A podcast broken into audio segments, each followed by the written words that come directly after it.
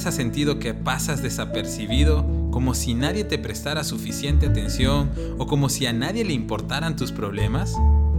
Aunque a veces no lo digamos en voz alta, este sentimiento de abandono ha aparecido en nuestras vidas en más de una ocasión. Tal vez duró poco tiempo, o tal vez se convirtió en un sentimiento constante, pero de una forma u otra, todos conocemos la sensación del abandono. Lo peor de todo es cuando ese sentimiento se alimenta de situaciones reales como el abandono o la pérdida de un ser querido como el cónyuge o los padres. También se alimenta por las rupturas sentimentales, las crisis, la enfermedad, etc. Y aunque el sentimiento de abandono sea normal y pueda ser una experiencia común a muchas personas, hay una verdad que nos llena de esperanza y gozo, y es que si tenemos a Dios en nuestras vidas, nunca más estaremos solos. La palabra nos enseña que incluso aun cuando nuestros propios padres nos dejaren, Dios nunca lo hará. Él es nuestra fiel compañía y nuestro protector en los tiempos de peligro y soledad. Una historia que conmueve mi corazón cada vez que la leo es la historia de Agar e Ismael. Una mujer y su hijo quienes fueron víctimas de circunstancias desfavorables que les causaron gran dolor. Abraham, quien fue el padre de Ismael, no pudo protegerlo ni darle el amor y honor que todo hijo merece. Y no solo eso, sino que cuando su madre estaba embarazada de él, fue tratada con mucho desprecio y decidió huir de casa de Abraham. Cuando ella se encontraba errante en el desierto, sin nadie quien la ayudara ni la protegiera, Dios se reveló a ella de una forma tan especial para hacerle saber que Él estaba con ella que ese encuentro cambió por completo la vida de Agar y también la de Ismael. En Génesis capítulo 16 versículo 11, un ángel le dijo a Agar, ahora estás embarazada y darás a luz un hijo. Lo llamarás Ismael, que significa Dios oye, porque el Señor ha oído tu clamor de angustia.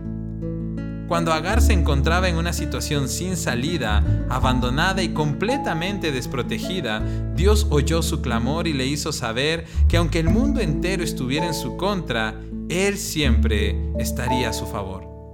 Aunque todos la abandonaran, Dios siempre estaría con ella. Aunque todos la menospreciaran, Él le daría la honra y recompensa que nadie más podría. Y desde ese momento, desde aquel encuentro con Dios, la Biblia nos cuenta que Agar utilizó otro nombre para referirse al Señor, quien le había hablado, y dijo, Tú eres el Dios que me ve. Para Agar, Dios ya no era solo el Dios de Abraham y su familia, ya no era un ser lejano del que muchos hablaban y de quien ella había escuchado, sino que ahora Dios era el Dios que la veía, el Dios que había escuchado su clamor el Dios que le prestaba atención. Dios era su Dios.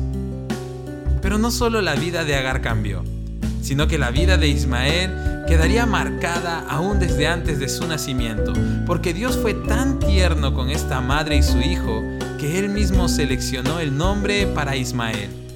Fue el ángel del Señor quien le dijo a Agar cómo llamar a su hijo y el significado de su nombre sería una promesa perpetua para él porque Ismael significa Dios oye. Así como con Agar e Ismael, quiero que sepas que Dios oye tu clamor.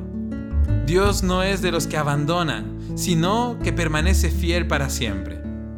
Cuando sientas que pasas desapercibido o que tus problemas no son tomados en cuenta por nadie, quiero animarte a recordar que tienes un Dios que se interesa en todos los detalles y aspectos de tu vida y que puedas declarar con toda la convicción de tu corazón que Él es el Dios que te ve.